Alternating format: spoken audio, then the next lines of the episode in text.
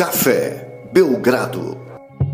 Amigo do Café Belgrado, 22 de outubro de 2018, o Café Belgrado entra em seu segundo episódio com a temporada da NBA já ocorrendo. Você que não ouviu o último aí, que a gente fez 13 análises irresponsáveis sobre o início da temporada da NBA.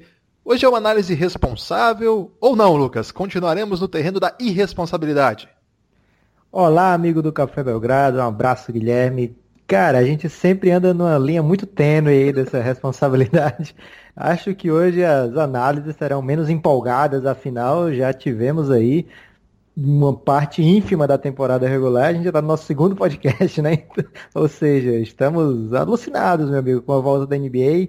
É, não estamos nos segurando e para preencher o tempo aí, provavelmente a gente vai ter que acabar falando algumas coisas que vão chamar a atenção dos nossos ouvintes. Essa é a intenção, esse é o intuito, essa é a meta. Esperemos que dê, dê certo isso, né, Lucas? Porque é sempre é, uma atitude arrojada e é, passear entre o hot take e a pura análise profunda e cuidadosa. E é isso que nós vamos fazer hoje. Antes, é, tudo bem, Lucas? Tem conseguido ver os jogos? Como é que tem sido a sua estratégia aí para ficar é, ciente do que está acontecendo na liga mais importante de basquete do mundo? Guilherme, é o seguinte, é, a gente já assiste NBA, eu chamo de juntos, né? Porque a gente fica repercutindo juntos os lances, os momentos das partidas.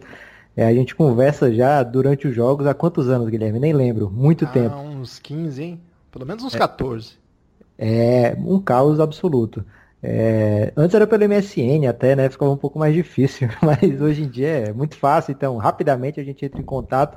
E aí você percebeu que eu estava perdendo o começo dos jogos, né? Pois é. Porque a minha filha mais nova, Ana Clarice, ela, como eu já falei algumas vezes, até acho que já falei no podcast, ela é autista. É, então ela tem alguns cuidados diferenciados da Maria Alice, por exemplo. Então eu tenho que colocar a Ana Clarice para dormir toda noite e ela varia entre meia hora, se ela estiver muito cansada, até uma hora e meia para dormir, é, para realmente dormir, né? E ela fica exigindo a minha presença ao lado dela durante esse período. Ela não, não fica só de boa esperando na cama o sono, o sono chegar, não. Ela quer o papai dela. E aí eu bolei uma tática, Guilherme, para enrolar minha esposa, eu posso falar isso tranquilamente, porque há muito tempo ela não escuta o podcast. é uma tática belíssima, que eu falei o seguinte. Aí fica aí até o conselho aí, que é uma dica que serve para qualquer pai ou para qualquer mãe que escute esse podcast. O, o que eu falei foi o seguinte, Guilherme, é uma história bonita essa. Eu falei o seguinte, argumentei. Não faz muita diferença para Ana Clarice, porque o, ela quer aquele tempo com o pai, com a mãe, aquele tempo de contato com a pessoa antes de dormir, né? Então, não faz muita diferença eu tô lá na cama com ela, ou se eu posso levar ela assim, simplesmente pra sala, ligar lá o basquete e deixar ela assistindo comigo. E aí eu De repente um Phoenix Suns até, né? Mas esse horário do Phoenix, por enquanto, tá, tá salvo, né? Não sei quando o Phoenix joga no leste, nessa hora, com certeza, ela já do, tá dormindo já, quando o Phoenix joga em casa ou contra os times do oeste. É, mas então eu bolei essa estratégia para pegar os jogos que rolam assim, entre 8 horas e 9 e 15 por aí. Uhum. E aí eu levo a Ana Clarice para a sala, e a gente assiste junto ali aqueles jogos e, e, ela fica realmente bem quietinha, Guilherme, assistindo o NBA comigo. Ela gosta da movimentação, das cores, não sei o que é. Sei que ela fica lá assistindo calmamente e aí eu já consegui passar por duas noites enrolando a Marília nessa aí. E aí ela, de repente, a Marília vem pra sala, é, toma a Ana Clarice e leva pro quarto, né? Vê que ela não tá dormindo e vai terminar o serviço. Não sei até quando vai durar essa estratégia que se provou muito inefetiva para o que a Marília esperava, mas efetiva para mim, Guilherme, que eu não tô precisando perder esses jogos. É, então... o, o, importante é encontrar o meio termo, né, Lucas? E que ela durma de modo a não ver um jogo ruim, porque esse pode ser um trauma que ela não se recupera e cresça aí sem gostar de basquete, o que a gente ninguém quer nesse espaço aqui, né? É verdade. De repente é. é bom tomar cuidado desses horários aí, tá tendo muito jogo ruim. New Jersey Nets, Brooklyn Nets, desculpa, Orlando Magic, Atlanta Olha, Hawks. Essa polêmica, é Guilherme, polêmica, porque esses jogos aí estão interessantes, hein? Não sei se é começo de temporada, mas eu tô gostando desses times. O meu drama é outro, sabe, Lucas? O meu drama já, assim, amplamente difundido aqui, na, nas, aqui nesse espaço, nas redes sociais, é a inviabilidade de ficar minimamente acordado. Ontem eu dormi 11h40. Que isso, meu amigo? Eu, eu, eu desmaiei, assim. Eu acordei, era 4 da manhã, já tinha acabado todos os jogos. E eu não sabia quem tinha vencido, se era o Nuggets ou se era o, o Golden State Warriors. E aí eu pensei o seguinte, estrategicamente, né? Vou esperar virar amanhã, vou dormir agora, evidentemente, na cama. E a hora que acordar eu vejo o último quarto, já no League Pass tá cortado os, os intervalos, tudo, né? E o que, que aconteceu? Ao pegar o celular, assim, só para desligar, para deixar carregando durante a noite, tinha um tweet lá do nosso amigo Alfredo Lauria falando assim: é, El tapón de Juancho. Aí eu falei, caramba, perdi o jogo e já tomei spoiler do final. Então, aconteceu também na briga, né? Na briga foi um caso até exótico, porque você me avisou que teve uma briga e eu acordei durante o jogo ainda, não tinha acabado o jogo. Você falou assim, você dormiu. você viu que eu tava em silêncio, né? Eu falei, pois é, o que aconteceu aí? Você falou, ah, quebrou o pau. Eu corri no Twitter, tinha lá ainda é, bastante repercussão. Eu consegui ver e consegui ver o final do jogo a tempo ainda. Você vê que são análises aí baseadas é, às vezes num diálogo entre a realidade e o sonho, né? Então pode ser aí um, um, um, uma referência aí ao, ao, surrealismo, né? Que trabalhou nessa, nessa linha de abordagem artística aí. Por que não surrealismo no Belgradão também, Lucas?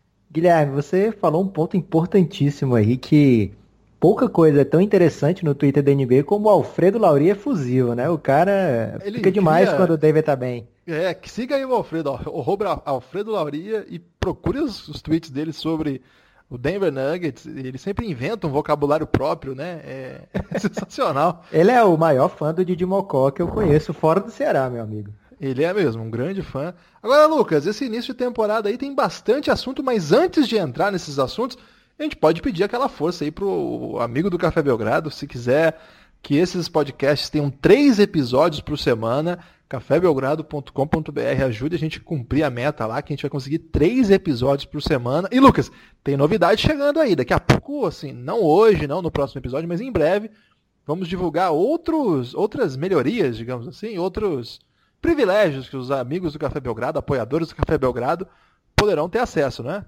Guilherme, é o seguinte, até hoje os amigos do Café Belgrado nos apoiam, nos ajudam, baseado muito na brodagem, por querer que o projeto continue. Ah, e tem os textos também, Lucas. Tem os textos, claro, 50 mas... 50 textos já foram, né? Caramba, tem conteúdo, lógico, Guilherme, mas você há de convir que quando eles decidiram nos apoiar foi praticamente sem claro, promessa de retorno, né? Só realmente nos ajudar a tornar a nossa rotina um pouco menos desagradável, né? Porque conviver com aqueles dólares estava complicado, Guilherme. É, mas realmente agora com essa nova ousadia que a gente está planejando, cara, vai valer a pena, hein? Vai valer muito a pena. Então, se você ainda não é assinante do Café Belgrado, é, vê se dá para encaixar aí. São nove reais por mês. É, lá no apoia-se, né? www.cafébelgrado.com.br. Vem novidade por lá, vai ser bacana. E Lucas, tem alguns assinantes já, apoiadores, que mudaram seu pacote do 9 para o 20 e a gente quer agradecer aí. Talvez ansiosos para chegar logo à meta de três episódios por semana, né? O cara quer muito, assim, que chegue logo. Então a gente quer agradecer quem tem feito isso, quem apoia desde o começo, quem está chegando agora, quem não consegue ainda apoiar, mas em algum momento vai ajudar em algum projeto que surgir, vamos ver. É, queria agradecer a todo mundo que está conosco e que, mesmo que não tenha possibilidade agora de apoiar, a gente sabe que às vezes as pessoas têm já suas rotinas financeiras aí e fica complicado. É, agradecer também quem tem ajudado a divulgar, tem, tem sido retorno ótimo aí, estamos emocionados, eu posso dizer por você também, comovidos aí com, com tanto apoio que a gente tem recebido. Vamos falar de NBA, Lucas. cafébelgrado.com.br, desculpa. Quem quiser saber onde e como nos apoiar, cafébelgrado.com.br. Vamos lá, Lucas. Vamos falar de NBA, Guilherme. Eu separei cinco assuntos aqui para a gente ir no pulo ou para, Guilherme. Mas aí eu decidi que são assuntos que a gente vai ter que falar, então cancelei o pulo para. Cancelou? De uma forma Molhou o pulo para. que te peguei Caiu. aí de surpresa. É, então você não vai poder fugir dos assuntos. Se você é um ouvinte mais recente, é, ainda não conhece o Pull Para e nem o Pebble Pop, mas eles vão aparecer durante a temporada. Fique tranquilo. É que hoje esses assuntos aqui eu não queria deixar o, o, nosso ouvinte sem ouvir e não queria deixar o Guilherme fugir desses assuntos, Guilherme.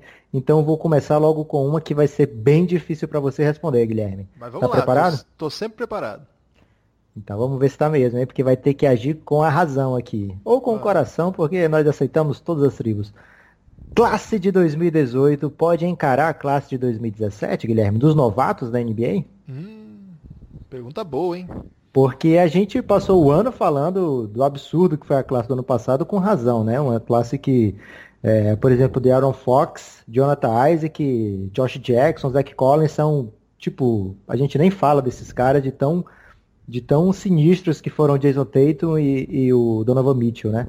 É, então é uma classe que ainda tem o Laurie Mark, né? tem muita gente, gente, o nosso ouvinte sabe, Lonzo Ball, é, fortíssima, mas a classe de 2018, que tem o seu favorito, ainda tem outros jogadores aí botando as, as manguinhas de fora e já produzindo em pouco tempo, Guilherme. Pois é, eu acho que o primeiro final de semana aí da NBA trouxe Doncic e Trey Young um patamar acima dos demais, embora o primeiro jogo do DeAndre Ayton também foi muito bom, então dá para dizer que os três estão, eu acho que dá para dizer que os três estão um patamar acima dos outros rookies, mas o patamar que esses caras mostraram é bem acima do que é, é, costuma se esperar de uma classe na primeira semana, né? O Trae Young fez 35 pontos. A gente não esperava tudo isso do Trae Young, pelo menos eu não esperava logo de cara. A gente até trabalhou com a hipótese de ele conseguir traduzir o seu jogo. A gente não, não foi assim absolutamente reticente, mas a gente achava que demoraria um pouquinho mais. Eu pelo menos achava que ia ter um pouquinho mais de tempo de adaptação. Claro que eles venceram um time muito ruim ainda, né? Mas é uma atuação para dizer que tem coisa ali, hein? Tem um, tem um potencial é, assustador ali. Claro que quando o Stephen Curry chega na NBA, a NBA não é o que é hoje, mas o Stephen Curry demorou, por exemplo, para ter uma atuação dessa, desse tipo que o Trae Young tem no seu segundo jogo, né? É segundo, terceiro, terceiro jogo. Terceiro jogo dele. Então é um negócio para prestar atenção. O Luca Doncic teve um primeiro jogo, a gente até comentou aqui no, no podcast passado, um primeiro quarto bom e o resto muito ruim. Dessa vez foi o contrário, né? Um primeiro quarto muito ruim, zerou, quase não recebeu bola. E segundo, terceiro e quarto, nossa, aniquilador, assim, foi um negócio louco. Teve momentos assim dele on fire, matando bola de três, cortando, indo para dentro. No momento decisivo, matou duas bolas importantes ali no post-up. É... Chegou a falhar ainda no, no, na reta final do jogo, cometeu um, um ou outro erro bobo. Mas imagina, um jogo de 20, acho que 25, 26 pontos, é, com vitória, jogando muito, né? Então, ele dá sinais aí de que vai conseguir é, fazer o que é capaz. O Eiton, o que, que, você achou, Lucas? Esse jogo contra o Jokic foi tenebroso para ele, porque para quem que não é, né? Então, Guilherme, o DeAndre Ayton fez um jogo contra o Dallas magnífico, né? Ele enfrentou lá o DeAndre Jordan, que a gente sabe, um jogador que fala NBA há alguns anos, All-Star também, outros. É, ou seja, não era coisa molezinha. Já no segundo jogo, ele pegou o Jokic que está no começo de temporada absurdo. É, o Jokic botou o Golden State no bolso ontem também, né? Então dá pra ver que o Denver tá jogando de um jeito Você viu as estatísticas do Draymond Green contra ele? O Draymond Green parecia um menino, sei lá, que saiu da escola ontem. O Jokic é muito forte, ele, além disso, ele é muito largo, é difícil de marcar, muito difícil de marcar você. Muito inteligente ainda, né? Com tudo isso. Exatamente. E você marcar sozinho, que era a proposta do Phoenix Suns, deixar o DeAndre Ayton sem ajuda contra o Jokic, cara, ele afundou o DeAndre Ayton de falta sempre que quis. É, terminou com um jogo perfeito contra o Phoenix Suns, foram mil pontos, 200 assistências, 400 rebotes, sem errar 100%, nenhum arremesso. É, 100% de field goal. É, então não dá pra gente usar essa partida, tipo assim, ah, o DeAndre Ayton tá uma decepção, tá médio até agora por conta desse jogo. Não, vamos esperar mais, mais um tempinho aí, vamos ver ele pegar a média normal do NBA, do center da NBA, que eu acho que ele vai brilhar e vai brilhar muito, Guilherme. Além disso, teve já bom jogo do Jaren Jackson Jr., teve. teve bom jogo do Marvin Bagley, o, o Sacramento, inclusive, é o próximo assunto da gente, Guilherme, já tô aqui babando com o Sacramento. É, teve o, o Shai, o grande Shai Suede Alexander. Ele... Aliás, o Shai Suede tá indo para cima da Bruna Marquezine. Hein? Essa é a informação do, do dia. É bom ficar atento com essa informação aí, Lucas. Importante informação. É, inclusive, Guilherme, eu recebi um, um e-mail aí, podia pra gente inventar, a gente inventa e-mail que é mais difícil de receber, né? Recebi um e-mail de um ouvinte perguntando quando é que vai ter o quadro das Kardashians aqui, que tá com saudade aí do seu. É verdade, teve isso mesmo? não teve não, Guilherme. Mas na verdade, a minha esposa falou que voltaria a ouvir se tivesse mais conversas sobre as celebridades que você gostava de falar antes. É... Teve mais gente causando o caos, Guilherme. Teve um Kevin Werther lá, que a gente brinca que o Atlanta draftou o Stephen Curry e o Clay Thompson low budget. E nesse dia, que foi contra o Cleveland Cavaliers, O Trey Young fez 35, o Kevin Werther fez um monte de pontos também, sem errar quase nada. E o Omar Spellman fez 17 pontos também, Guilherme, que é o Draymond é... dos pobres. Então... Caramba, ele tá gordinho ainda, hein? então o Atlanta já tá colocando aí o seu trio de rookies para trabalhar. Pelo menos contra o Cleveland a gente já sabe que vai dar certo. E tem, sabe quem, Guilherme? O Rodions Kuruks tá jogando bem pelo Nets. Você já tá assistiu? muito bem o Kuruks, hein? Tá muito bem o Kuruks, realmente. Tem então, outros aí que você não falou ainda. Colin Sexton, que teve bons momentos também. Então a pergunta, Guilherme, você não respondeu, fingiu que respondeu, mas não. A classe de 2018 dá para encarar de 2017 ou é cedo? Vai ficar no muro? Dá para encarar. Dá para encarar sim. Tá. Então, já com essa ousadia do Guilherme aí, se baseando... Não, se você, a gente não falou de alguns, por exemplo, o Landry Shamet tá jogando na rotação, cara. É, você esperava isso? Ele tá na rotação já, tá certo que o Philadelphia tá com problemas lá, né, de e o... outra, ele tem que ficar na rotação, porque ele é o único que mata bola ali naquele time. É. O Okoji, que agora na transmissão eles estão chamando de Okogi, a gente vai ter que é, definir aí uma pronúncia para ele. ele, depois que o Jimmy Butler é, teve um jogo que não jogou, né, inclusive contra o, Dallas, ele entrou, fez bons, teve bons momentos também, então é bom dar uma olhada. O Bridges, é, o Bridges do Miles, Hornets. Verdade. Também bons jogos. O Kevin Knox já se machucou, né, uma pena. É, não, não tava muito bem. O Mobamba, você chegou a dar uma olhada? Olhei o Mobamba, já vi dois jogos do Bamba. Como eu falei no pódio passado, tá bem mais solto do que eu esperava a essa altura do campeonato. É, acho que ele vem para uma boa temporada também. É, vamos torcer pro, pro Magic dar um jeito de liberar seus garotos aí. Eu gosto do Vucevic, ele já meteu um triplo-duplo aí essa semana. Amo o Fournier, o cara jogando é demais. Mas, cara, deixa os meninos trabalharem, deixa o Orlando você seguir o curso natural aí das coisas, não tenta forçar uns veteranos que, que não vão levar o time longe, mas que também não deixam o time se desenvolver. Então o Orlando Magic precisa liberar suas feras. Tem também, sabe quem, Guilherme, que eu gostei? O Jalen Bronson do tá Dallas. Tá jogando. Tá, entrou na, ele tem uma rotação muito louca no Dallas, que ele entra junto com Bareia. É.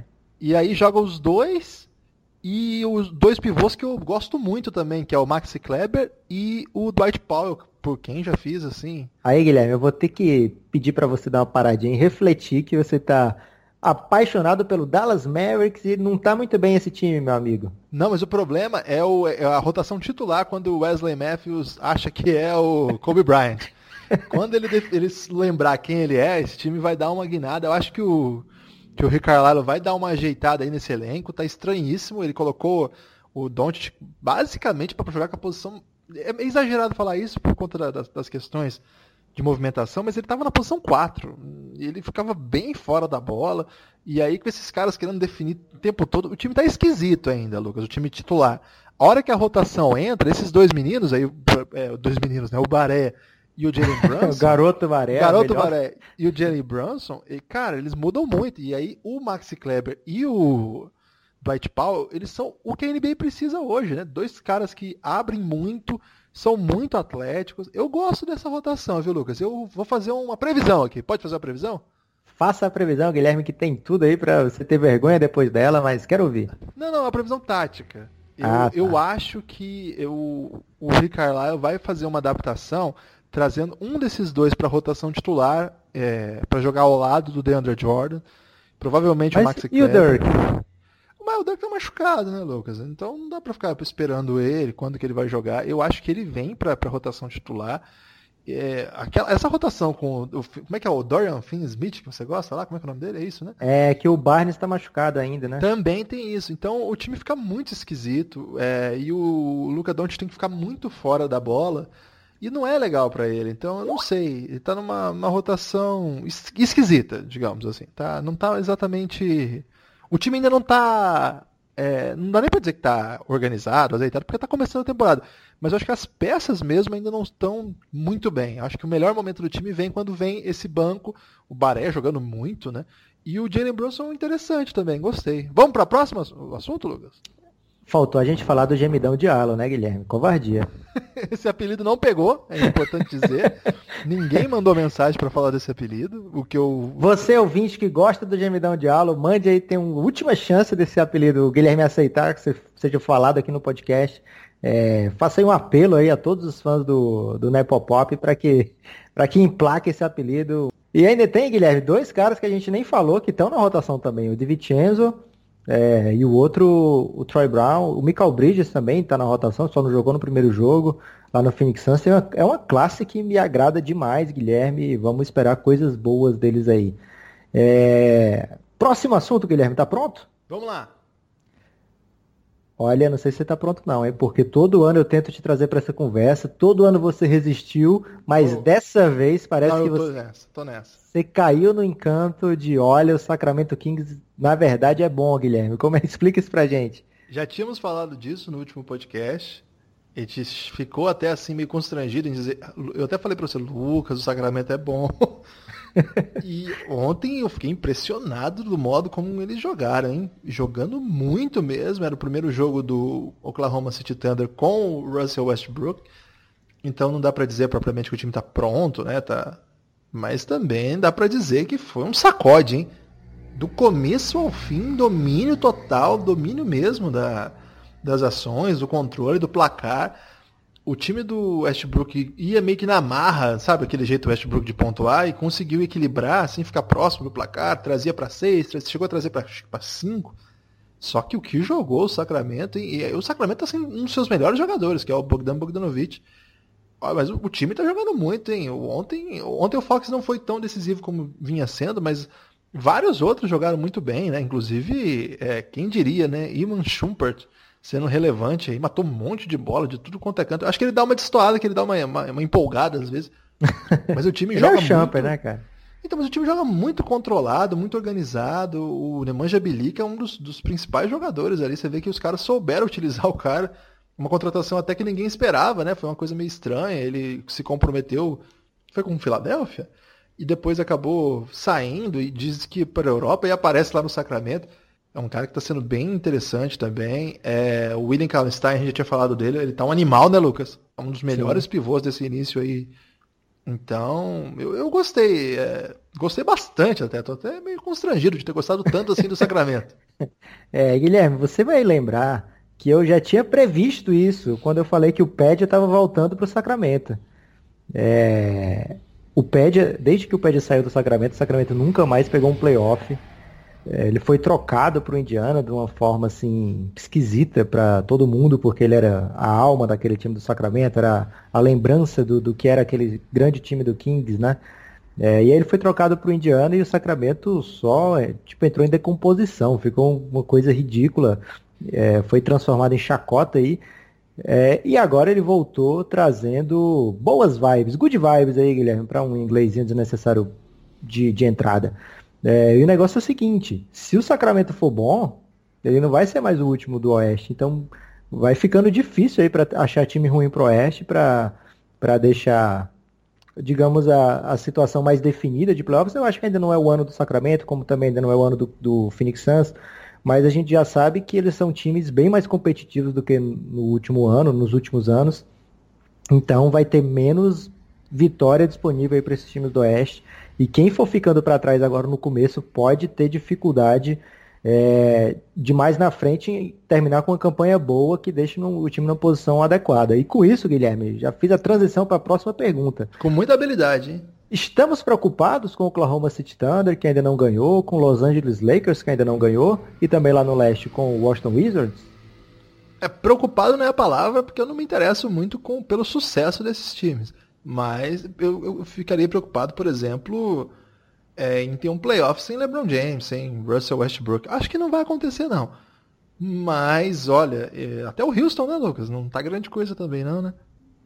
É, o Houston perdeu o primeiro jogo pro Pelicans, que para mim é o, sei lá, o grande time dessa temporada. Claro que não é o melhor time, mas assim, do que eu esperava para o que está acontecendo é a grande, grande salto de qualidade que eu vejo. Vai muito do, do que o Anthony Davis está jogando, está jogando mais do que todo mundo da NBA, incluindo o Grego aí. É, o Anthony Davis está um animal. É, e as peças que chegaram, chegaram bem, chegaram encaixando, é, suprindo necessidades da equipe.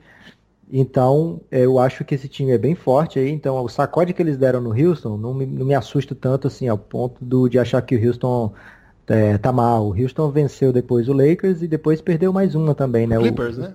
É, o Houston tá com um, um começo claudicante, né? Perdeu algumas peças da rotação É, não encontrou ainda o seu melhor basquete. O James Harden parecia para mim que ainda estava um pouquinho fora de forma. Depois teve aquela confusão no jogo do Lakers, que é o próximo assunto aqui.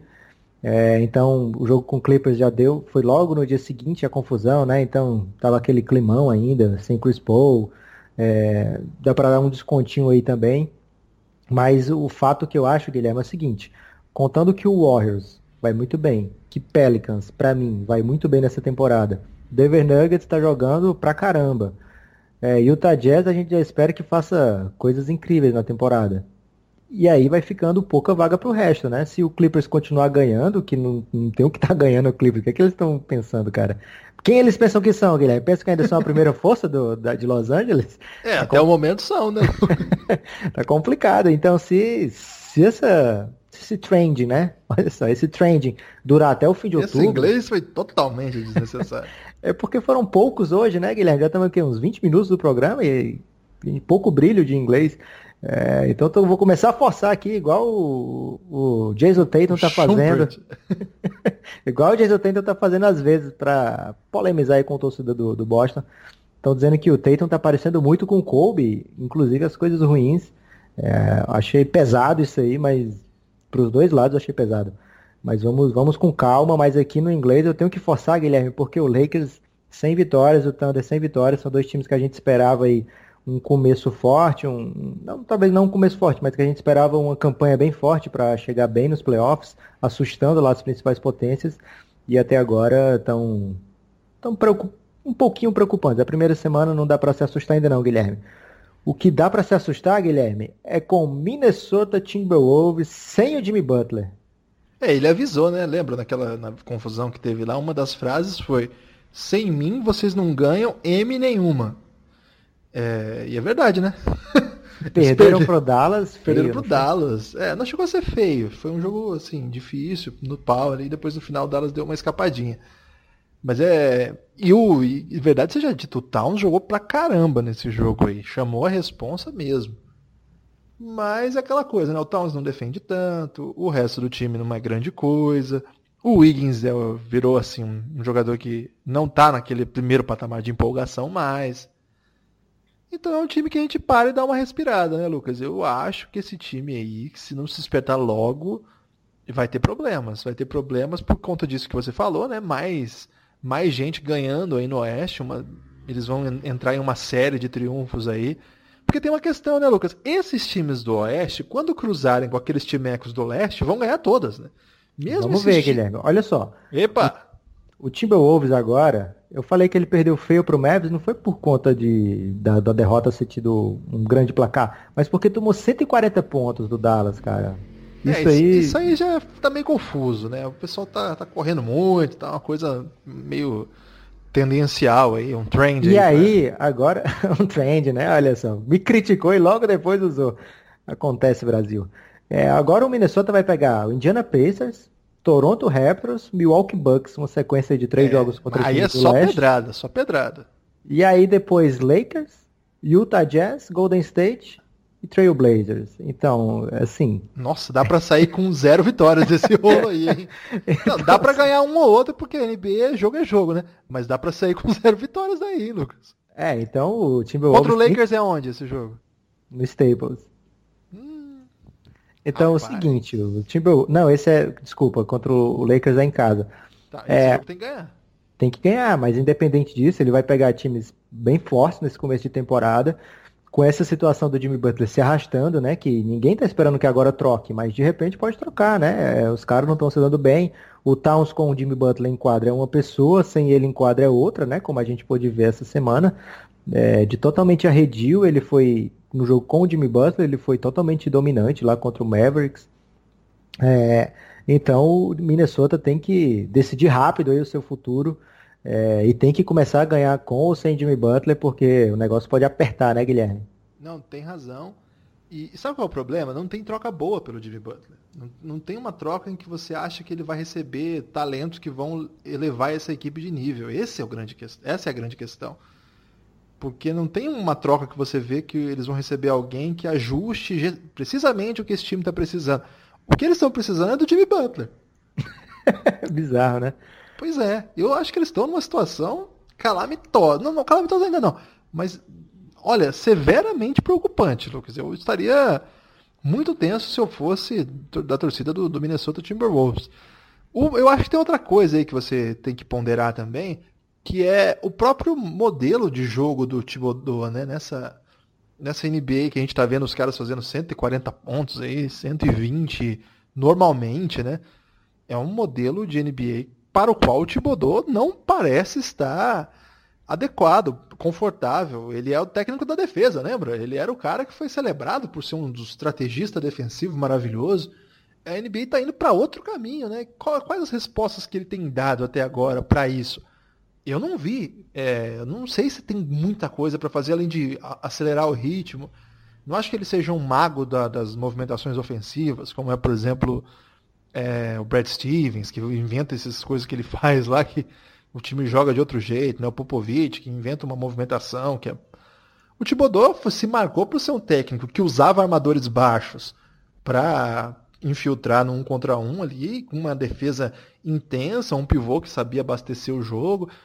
Mas até agora, assim, não sei, eu, eu venho, vejo muito pouco é, de interessante para a NBA atual desse velho Thibodeau. Eu não sei se ele está um baita de um, de um, treinador com uma história brilhante, né? Não, dá, não tem que falar sobre isso.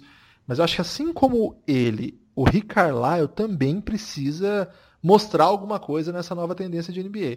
O Rick Carlisle, se você lembrar da primeira, eu trouxe aqui de volta rapidamente, mas porque agora acompanhei muitos, é, por motivos desses, né, por acaso, os jogos do Dallas.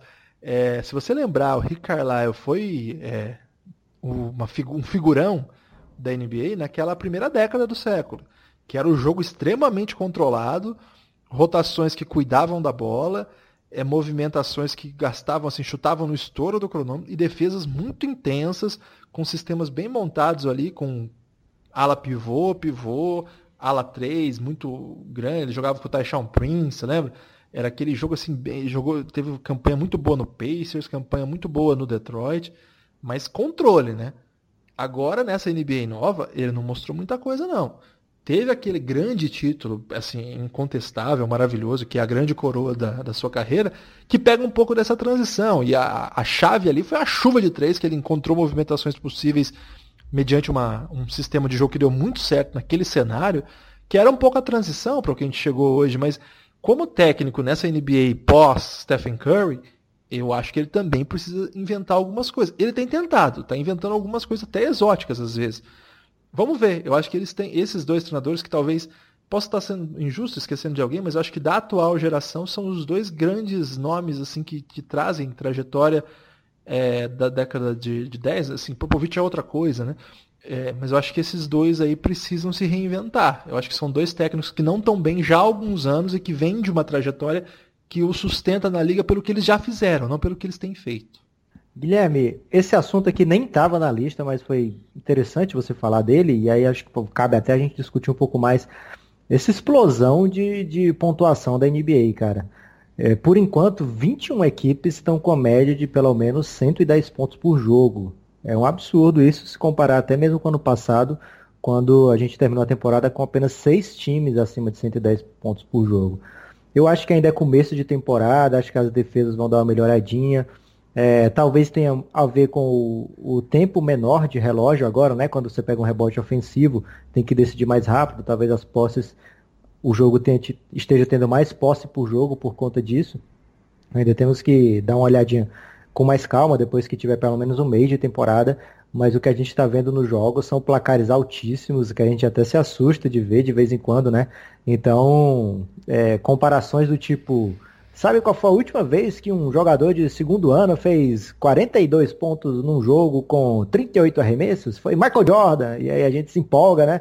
Então acho que a gente vai ter muito disso aí, Guilherme, porque a pontuação tá fora de controle. É, eu também acho. Eu também quero esperar um pouco, Lucas. Eu ainda não é, eu, não, eu não analiso os jogos muito estatisticamente quando eu estou assistindo. Eu, eu, eu, tenho o costume de não olhar a estatística durante o jogo. Eu acho que vicia a interpretação do jogo. É, eu gosto de olhar assim, bem frio, assim, curtir o jogo mesmo, sabe? Tentar ver o que, que os caras estão fazendo, quais têm sido as estratégias de movimentação, onde que o time está tendo dificuldade. Então eu gosto de desligar tudo, ficar só no jogo, de vez em quando dar uma tweetada, ou mando um áudio para você. Você pode perceber que eu mando áudios durante o jogo. É, porque eu acho que você digitar ali, você olha para o celular e não presta atenção no que está acontecendo. Então, eu ainda não consegui prestar atenção para ver isso de um modo mais fotografado de cima, né? Em quadra, eu não estou vendo grande diferença a não ser assim na velocidade da posse de bola. É, os movimentações parecem são as mesmas, o uso de algumas estratégias. Acho que a, o apreço por, pela velocidade, a mudança do cronômetro do rebote ofensivo, essas coisas têm uma, uma, um impacto, né? Então eu vou esperar mais um pouquinho para analisar isso, Lucas. Eu vou tentar prestar um pouco mais de atenção. Esses dados começaram a vir depois da derrota do Golden State ontem, porque até o Draymond Green deu uma declaração falando que a liga agora está muito ofensiva, né? Então, e, então eu vou prestar mais atenção nisso aí no próximo podcast. Posso trazer uma análise mais cuidadosa sobre isso, Lucas Nepomuceno. Guilherme, e aí o grande assunto dessa primeira semana de jogos foi a confusão que deu o Lakers e Rockets é, a confusão que começou lá com o Brandon Ingram perdendo a cabeça ali depois do, do, James Harden cavar uma falta, que foi falta, que ele vem cavando essa falta há muito tempo. Nesse jogo, é, o time do Lakers, você estava dormindo, Guilherme, mas estava muito nervoso, estava reclamando de todas as faltas óbvias que estavam cometendo, né? Não é culpa do, do juiz que ele está dando a falta que está acontecendo, é porque o Harden é muito bom em cavar a falta e os caras do Lakers estavam fazendo. É normal que eles não consigam ainda marcar o Harden, são jogadores muito jovens, né? Jason Hart, o próprio Brandon Ingram. É difícil, né? Você marcar o Harden. Tava um jogo disputadíssimo. O Lakers jovem ainda não tá, ainda com, com essa, esse costume de jogar esses grandes jogos disputados, com todo mundo assistindo, né? Porque agora o Lakers sempre foi visado, mas agora é diferente. Agora tem cobrança, agora tem LeBron James. É, então o Lakers estava muito pilhado nesse jogo. E aí a confusão toda aconteceu quando o Rondo deu no look cuspe no, no CP3, né? um modelo de cusparada diferente, que parece que até o Rondo não percebeu que ele deu essa cusparada, Guilherme, e aí deu uma confusão. Foi um cuspe involuntário, Lucas. e aí tivemos as, as você chegou a acompanhar a primeira interpretação depois do, do caos, que o pessoal falou que na verdade quem cuspiu foi o Carmelo Eu vi que teve essa teoria aí, e graças a uma câmera de, sei lá, um trilhão de megapixels, pegaram o cuspe tênue do Rondo ali. Talvez o Rondo tenha treinado muito para dar esse cuspe dissimulado. Que, cara, tem realmente uma câmera que mostra saindo aquela babinha do Rondo, mas é muito fina, cara. Eu não sei como é que ele conseguiu fazer aquilo ali. É, a desculpa do, do Honda é que ele tava com o protetor bucal, então ele ia falar e aí saiu o cuspe, sabe? Tipo, quando o cara vai falar e tá com farofa na boca, né? Vai falar o Fábio, cheio de farofa, sabe aquela farofada toda na cara do, do Fábio. É, então, esse é o argumento do Rondo, que ele não cuspiu, na verdade, ele estava falando, mas estava de protetor bucal. E, e aí teve toda aquela confusão. Você tem coisas para falar dessa confusão, Guilherme? Ah, acho que não. É... O que, eu vou Você é falar é muito da aí? paz. Ah, eu sei lá, eu vou falar o quê? Eu não me empolgo, eu não, eu não me empolgo com essas coisas, não, mas eu também dou risada. Tô, não, não, gosto nem do discurso demagogo do esporte não é violência, nem do, do discurso do. É, isso aí mesmo, tá?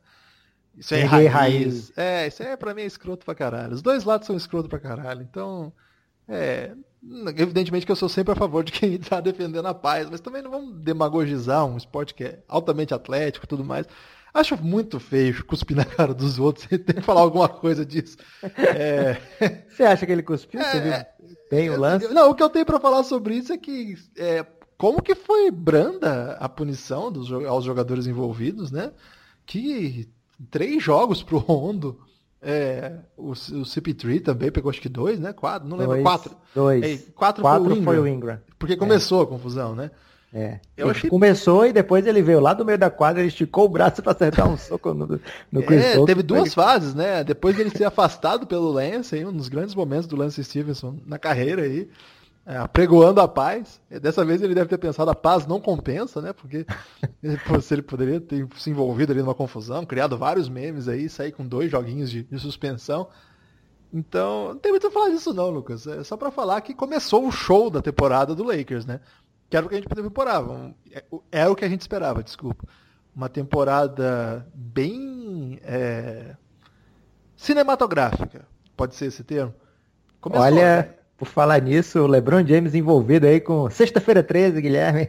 Então você, torcedor do Lebron Lakers, Fique muito feliz porque caso o time não faça uma campanha longa nos playoffs, você vai ter todas as chances de acompanhar aí várias séries e filmes que o LeBron vai produzir durante o mês de maio e junho aí, com certeza. É, Temos o que me incomoda, Lucas, rapidamente, no time do Lakers, é que parece um time sem aquele punch decisivo, sabe? Acabou de começar a temporada. É, qualquer análise agora, o Lakers jogou menos que os outros ainda, né? Então qualquer análise agora é bem é, superficial mas não gostei das primeiras impressões. Nem lá na temporada regular, é, na pré-temporada, desculpa, quando estava todo mundo empolgado. A gente até foi reticente aqui, lembra, na, na, empolgação. E esses primeiros jogos me mostraram um time. Acho que o LeBron ainda não é dono do time. Acho que quando o LeBron for dono do time, o time vai ser melhor. Mas aí talvez as outras peças, que são aquelas que fazem com que esse time seja melhor do que o Cleveland, não sejam tão boas assim. Então eu não sei, esse time tá meio estranho para mim, coisa que a gente já tinha dito já há algum tempo, né? É um time repleto de falhas geométricas, assim, pensando na quadra como um universo a ser ocupado. Esse é um time de é, imenso potencial para correr com quadra aberta, mas com assim dificuldades colossais de posicionamento, de modo que o jogo soe mais simples.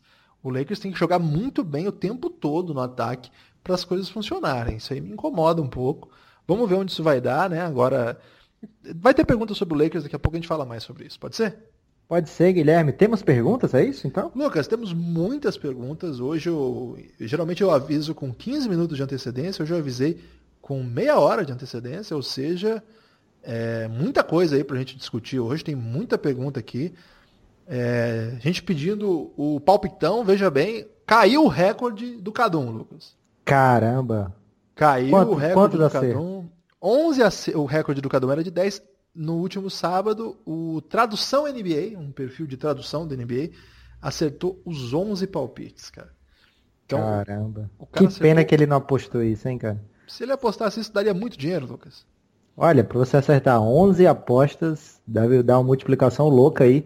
Daria para ele patrocinar o Café Belgrado aí por alguns anos, Guilherme. Ô Lucas, mas há sempre a possibilidade de ele perder a aposta e a família ficar na miséria, né? E de repente a pessoa voltar do bar aí sem as próprias calças. É, histórias trágicas aí de apostas. Não aposte, ouvinte do Café Belgrado, a não ser se o, o Bet365 decidir olhar aqui pra gente, fazer um desconto aí pro nosso assinante, de repente pode valer a pena. Por enquanto não vale a pena não, hein? Não, não vale a pena, a não ser que você saia com duas calças, né, para deixar uma no bar e a outra voltar. Não aposte a segunda calça. Você estava é o... preparando a piada da calça, Guilherme? Na verdade não, ela veio espontânea. As grandes é... piadas são assim. E, ô Lucas, vamos começar então com a primeira pergunta. A primeira pergunta é do nosso amigo do Stick to Sports. Opa! O Stick to Sports é um grande perfil lá, quem puder siga. É... E aí, um perfil que fala de esporte e política, bem legal. Esse é para você, Lucas. Josh Richardson. Você falou desse cara aqui já. É o novo franchise player do Miami Heat? Até que ponto vale a pena envolvê-lo numa troca com Jimmy Butler?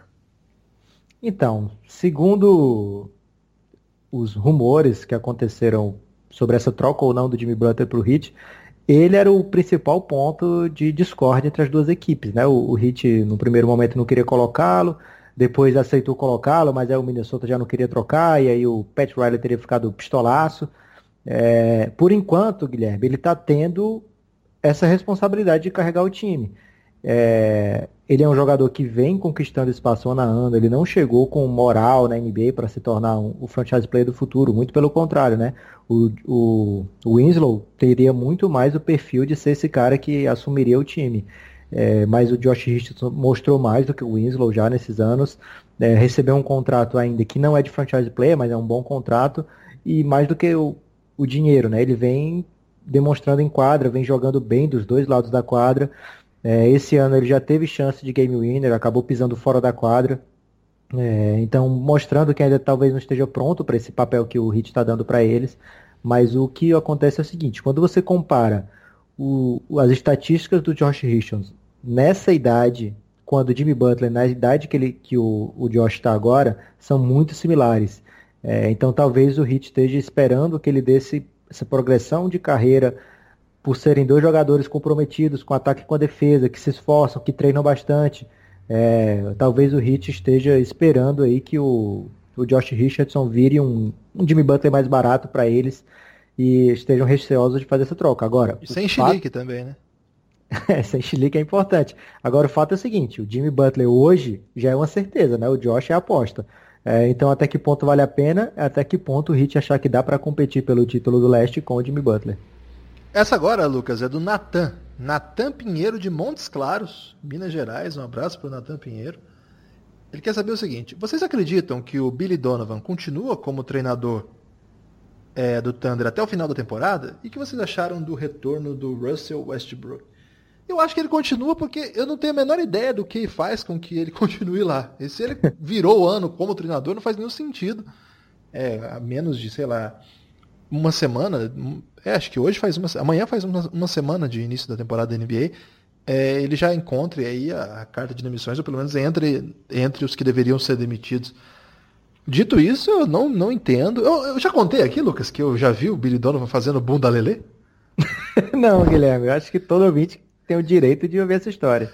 É, quando eu cobri a seleção brasileira sub-18 lá em São Sebastião do Paraíso, é, ele era o técnico principal da seleção dos Estados Unidos.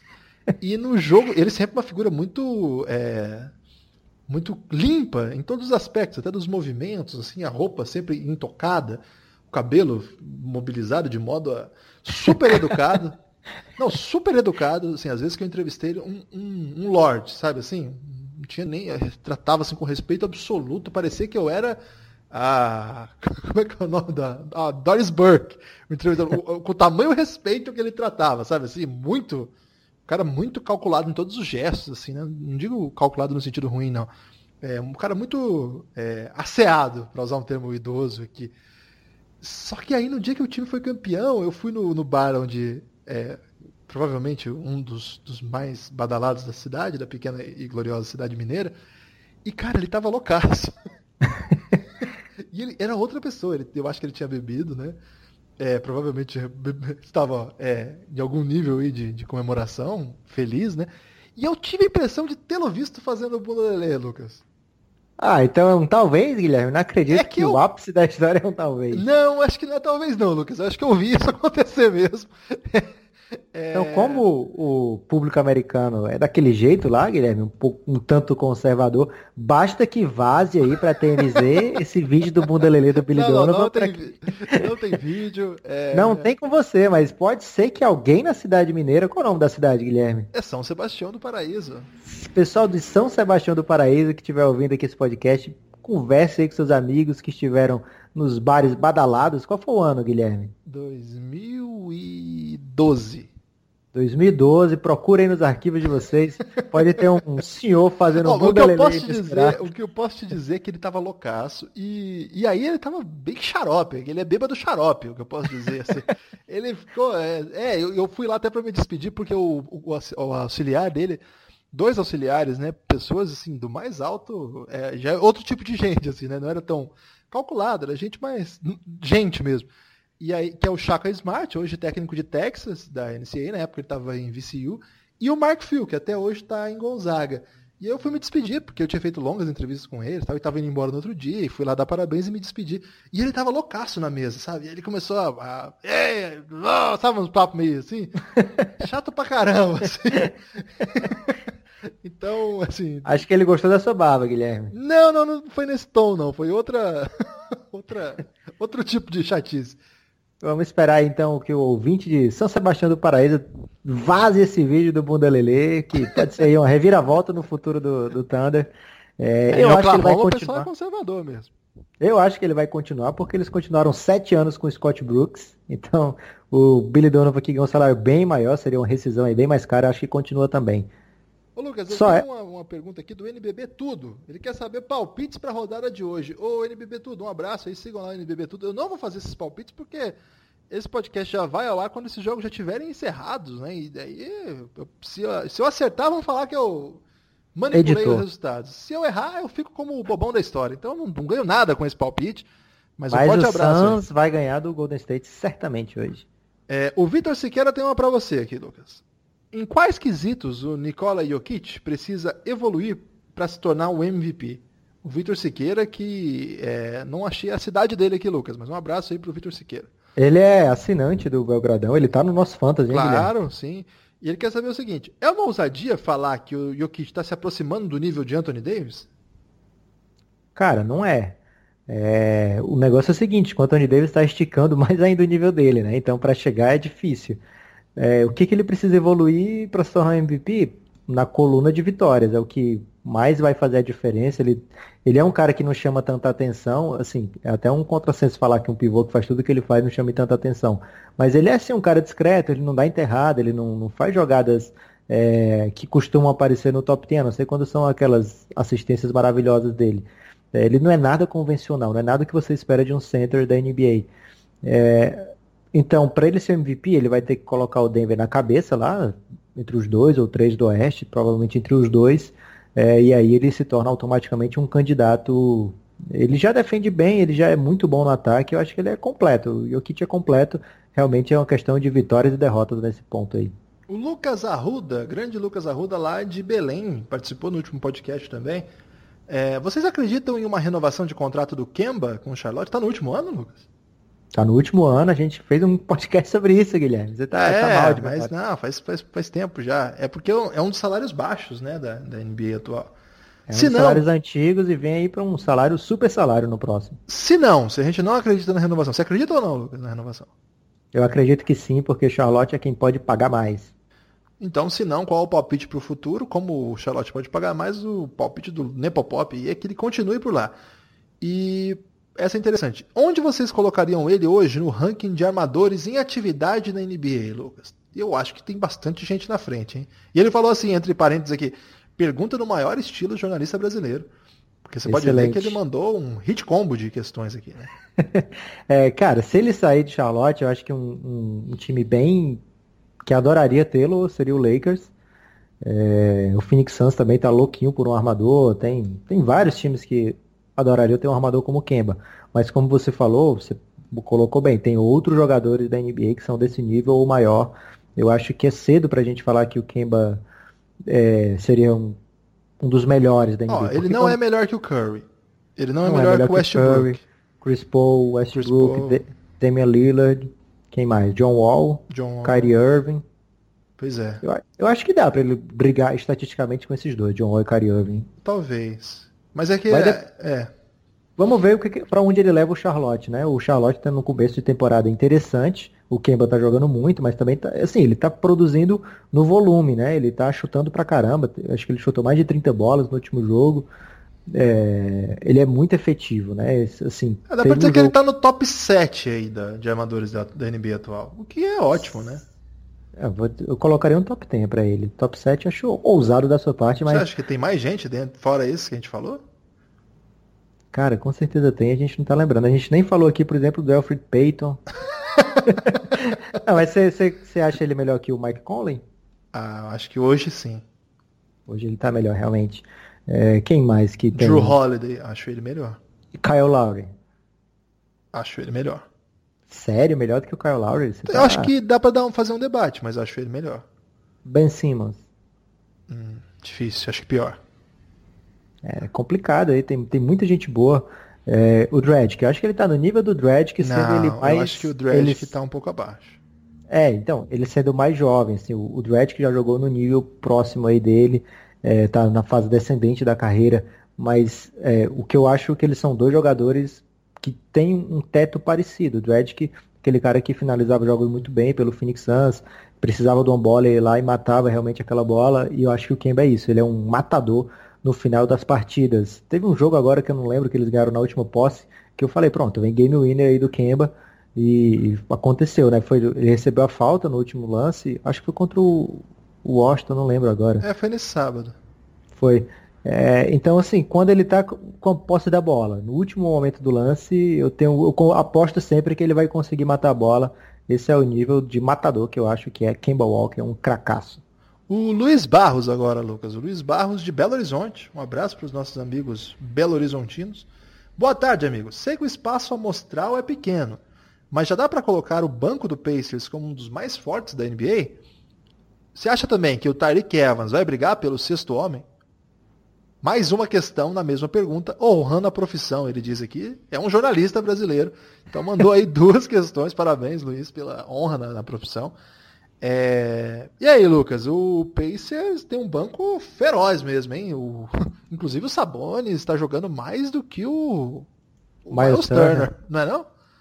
Pra alegria do Nepopop, que pegou o Sabonis na Liga do Belgradão, você que não é ouvinte, ou desculpa, que não é assinante, perdeu a chance de entrar nessa liga aí. Fique pensando se, se vale a pena ir para as próximas temporadas ou então, se você já é assinante, fique pentelhando aí pra gente abrir uma liga no meio da temporada, nem que seja assim com umas 12 pessoas, dá pra gente pensar nisso aí também. É, porque tá divertido ir lá, eu tô em primeiro disparado, Guilherme, uma grande pontuação aí. Acabou de começar. Por isso que eu tô aproveitando para cantar a vitória agora. É, e o Pacers com o Tyreek Evans, Domantas Sabonis, é um banco poderosíssimo. Tem outros bancos fortes que eu gosto, como o do Clippers, eu acho um banco muito bom. É, Tá cedo ainda para falar em melhor banco, mas o do Pacers já desde o ano passado vinha produzindo coisa boa. Eles têm uma rotação longa, né? Mas é difícil você competir com um banco como o do Boston, por exemplo, que tem é, uns quatro caras absurdos, né? É, Terry Rozier, Marcus Smart, é, tem um Marcus poten... Morris. É, e se de repente eles bancarem um dos três lá, Jalen Brown, Gordon Hayward e o Tatum, por, por conta de matchups, aí ele vai ter mais um desses no banco, né? Pesado. Então, é, alguns times têm bancos muito fortes e o do Indiana tá no meio desses. O Tyreek Evans é sim um, um belo competidor aí para nova, desculpa, para sexto homem. Tem também o, o alemãozinho, eu acho que é um bom nome para sexto homem. É, o Low Williams. Mas é fraco o banco do, do Thunder, hein? Por isso que ele é um, um excelente nome para sexto homem, Guilherme, porque ele vai ter que fazer tudo. É, tem o, o Low Williams, que covardia disputar também, né? E o banco do Clippers sendo liderado pelo Shai tá, tá bem animado de ver também. Tem esses bancos aí chamaram minha atenção até agora. Você e tá torcendo pelo Shai aí na questão da Bruna Marquezine ou você tem outro? Porque você é um neymarista, né? Guilherme, eu acho que esse assunto aí, acho que dá pra gente tirar uma, uma lição muito bonita desse assunto, que é a seguinte, Guilherme. Noronse. Como que é? Noronha-se. Não acredito que você não acompanhou aí o grande debate da semana passada. Deixa pra lá isso aí. É, eu acompanhei outro debate aí, que parece que a Bruna Magazine ficou pistola com um dos parceiros do Neymar aí. Andou curtindo gente falando que os amigos do Neymar é, não fazem nada da vida, só puxa saco dos Caramba, que hot take, né? Hot take da. É, da ela, ela, curtiu só. O Gustavo, Gustavo de Lira, são Paulino, torcedor do Liverpool. Aliás, queria saber como é que ele ficou em 2005, hein? Porque São Paulo foi campeão em cima do Liverpool. Talvez ele tenha começado a torcer Liverpool por isso, né? Porque eles afinaram bonito ali. É, na verdade foi o, o Rogério, Rogério. Senna que, que, garantiu, hein? Eu sou corintiano, mas vamos reconhecer que o Rogério. Rogério Senna... levou o Fortaleza para o título da Série B, tá levando aí grande trabalho. E ele é torcedor também do Toronto Raptors e do Denver Broncos. Então ele tem uma amplitude aí de torcidas que eu mesmo ficaria cansado. Ele porque... tem lugar para qualquer lugar do mundo, ele, ele tem abrigo, né, Guilherme? Então, é... sei, lugares, times diferentes, localidades, dá para ele se deslocar bem aí. De repente tem que ver aí para quem que ele tá torcendo no beisebol, né? Que ele não citou aí. É... Faltou caracteres. Exatamente. Ele quer saber o que a gente achou das punições da treta de sábado. NBA raiz ou intolerável? A gente ficou no meio do caminho, viu, Gustavo? A gente falou disso mais cedo um pouco, né? Se você ouviu aí. É, a gente não, eu pelo menos não gosto muito dessa questão do raiz tal, mas também acho que é meio demagogia, falar, ah, isso é um absurdo. Acho que ficou, ficou pequena aí a punição, porque dois, três jogos num, num uma amostra de 82 é muito pouco mesmo, até dá uma descansada. Outra coisa que eu ia falar, Lucas, rapidamente. É, parece que a NBA esse ano vem para uma descansada coletiva organizada, hein? Eu acho que eles vão entrar numa tipo time de futebol europeu aí que descansa os jogadores é, estrategicamente ao longo da temporada, vários jogos. Na primeira semana já teve um monte de cara que foi descansado. Você percebeu isso também? É, mas aí cara voltando de lesão, até entendo. Eu acho que vai ter um momento, principalmente ali no, no Oeste, que cara, não vai dar para descansar muito não, vai ter que fazer o possível é, é uma pena, né? Porque a gente quer 82 jogos. é muito bom ter 82 jogos. É, mas ao mesmo tempo a gente tem visto ano a ano o que isso causa nos no jogadores, né? E aí jogar playoff sem esse ou sem aquele jogador, principalmente quando é um grande craque, é muito triste. A gente viu o Boston passar por uma situação terrível no passado, é, que talvez nem tenha a ver com, com, a quantidade de jogos, né? Que o Hayward foi na, no primeiro quarto do primeiro jogo, o Kyrie Irving também não jogou tantos jogos assim. É, mas talvez o fato de ter muito jogo um em cima do outro é, vá causando mais lesões à, à, medida que o jogo vai se tornando cada vez mais corrido, cada vez com mais posses de bola, mais chances de acontecer coisas. Eu espero realmente que um dia cheguem num acordo aí que dê certo para todo mundo, tanto para o torcedor que gosta de muito jogo, como para o jogador, né, para ele poder jogar os jogos principais da temporada. O Léo Zera, Léo Zera, hein? SPFC Léo Zera, um abraço aí lá de São Paulo, Léo Zera. Ele quer saber o seguinte: é... comentem sobre o início de Kemba e Jokic, os jogadores da semana. Falamos bastante dos dois aqui. Espero que vocês tenham ouvido aí. A gente é muito fã dos dois, né? O Kemba e o Jokic são dois caras que são muito é, admirados aqui nesse podcast. O Jorjão, Lucas, Jorge Soucas. Jorge Soucas, um administrador apaixonado por esportes, torcedor lunático do Palmeiras e do San Antonio Spurs. Só tem duas torcidas, então dá para dar uma relaxada. Tipo você, né, Lucas? Tem três, dá para dar uma, uma ponderada aí. Meus amigos, vamos lá. O que vocês estão achando desses Spurs todo remendado, hein? Estão gostando do DeRozan? Eu não estou gostando do Spurs, não, viu? Eu vi é, o primeiro jogo um pedaço e o outro jogo eu vi quase todo, né? Também mudando, porque teve vários jogos no sábado à noite. Ah, tá estranho também, viu? É, a gente falou bastante sobre isso aqui. A NBA é, caminhou para uma direção em que DeRozan e LaMarcus Aldridge não são exatamente os dois grandes estilos a serem a, absorvidos em sistemas táticos modernos. Né? São dois jogadores muito internos que precisam de um jogo pesado, próximo à área pintada. É, são jogadores. Ah, eu vou falar uma coisa agora que é até perigosa. Mas ao seu modo brilhante, é, super decisivo e ultra competentes, são dois jogadores unidimensionais. Eles não são caras que fazem várias coisas ao mesmo tempo em quadra, são caras que vão pontuar e vão pontuar daquele jeito que você já sabe qual que é quando eu falei dos dois nomes. Cada um ao seu modo pontua desse jeito aí mesmo. E eu acho que os Spurs vão ter muita dificuldade para ajustar o seu, seu sistema de jogo. Pegaram agora o Blazers e não deu nem pro cheiro, né? O Blazers que é um time super moderno, com várias peças. Você viu o Zach Collins, Lucas? Grande, grande talento aí do seu time no Fantasy, que eu fiquei pistola de você ter roubado de mim a uma escolha. É, tava com medo de fazer esse Fantasy do Belgrado, Guilherme, porque eu fico rancoroso com alguns jogadores, de repente com alguns GMs também. Então não queria ter esses sentimentos em relação a você. Por isso que demorou tanto ao Fantasy do Belgradão, mas tá valendo a pena. O Rafael, ele tem o, o tweet que o endereço dele tá dizendo assim, assaltaram a localização. Então eu não sei de onde ele é. Ele perguntou, o que, vocês estão achando dessa primeira semana de Carmelo no Houston? Você acha que mudou alguma coisa, Lucas, em relação ao OKC? Acho que a mudança principal é que agora ele é reserva, é, tem consciência de que ele, a posição que ele pode render alguma coisa hoje na NBA é essa.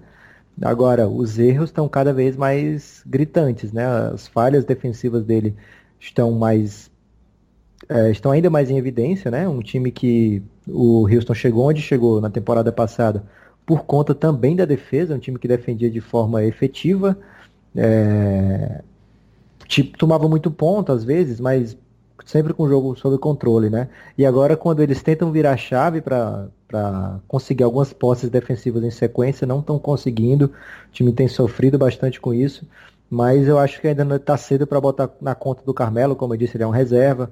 É, qualquer momento ele pode ser sacado do time, sem problema nenhum, e o Houston não está ganhando mesmo quando ele não joga, né? Assim, nos momentos que ele não está em quadra, o time não está jogando muito superiormente, não. Então, acho que vai acabar servindo de bode expiatório se o Houston não se recuperar. Mas eu acho que a grande diferença que está acontecendo aí, Guilherme, é que eles perderam um guru defensivo, Jeff Pisdelic, é, se aposentou entre uma temporada e outra, e acho que vai fazer muita falta para o restante da temporada. O Lucas, tem mais uma aqui do Igor Soares. Vocês acham que o Sixers está na briga pelo título do leste ou ainda está longe do Boston Celtics? Emendou uma segunda. Fultz com mais tempo de quadra e saudável faz jus à primeira colocação de draft? Hum, essa segunda acho que não. segunda é bem fácil de responder por é, enquanto. A, a, outra, é, o Sixers está na briga. Na briga tá, mas está atrás, né? O primeiro jogo deixou bem claro assim que o Boston é um time melhor. Pode ser que ao longo do, do, da temporada o Sixers consiga aí encontrar caminhos e lá na frente possa até fazer jogo duro, levar para sete jogos. A tendência hoje é, na minha opinião, claro, que o Boston está um pouco acima. Eu acho que quem deixou a impressão que pode bater o Boston foi o Toronto, hein? Aquele jogo de sexta-feira foi. Rapaz, fiquei emocionado, Lucas. Posso dizer comovido. É... O, Sixers, o Sixers tem um timaço, Guilherme. Assim, tem dois jogadores fora de série e isso em playoff conta muito. Agora, o detalhe é que, principalmente o Ben Simmons, ele é um tantinho fácil de ser marcado, de ser controlado nos playoffs. Né? Teve jogo que o Boston conseguiu reduzir ele a um ponto. É, então, enquanto ele não tiver um arsenal maior, vai dar para tentar de algumas maneiras ali incomodar, não deixar o jogo dele fluir tão naturalmente. É, eu acho que o Sixers é a quinta força do leste no momento. Por esse começo de temporada eu gostei mais do Pacers, gostei mais do Milwaukee Bucks e dos dois times que você já citou. Mas eu acho que eles têm um teto muito alto aí que se todo mundo estiver bem, o time pode ir longe. É. O Lucas, mais um aqui do, do Rafael do assaltar a localização, hein? Qual a avaliação que vocês fazem do Pelicans? O Lucas empolgou com o Pelicans, viu?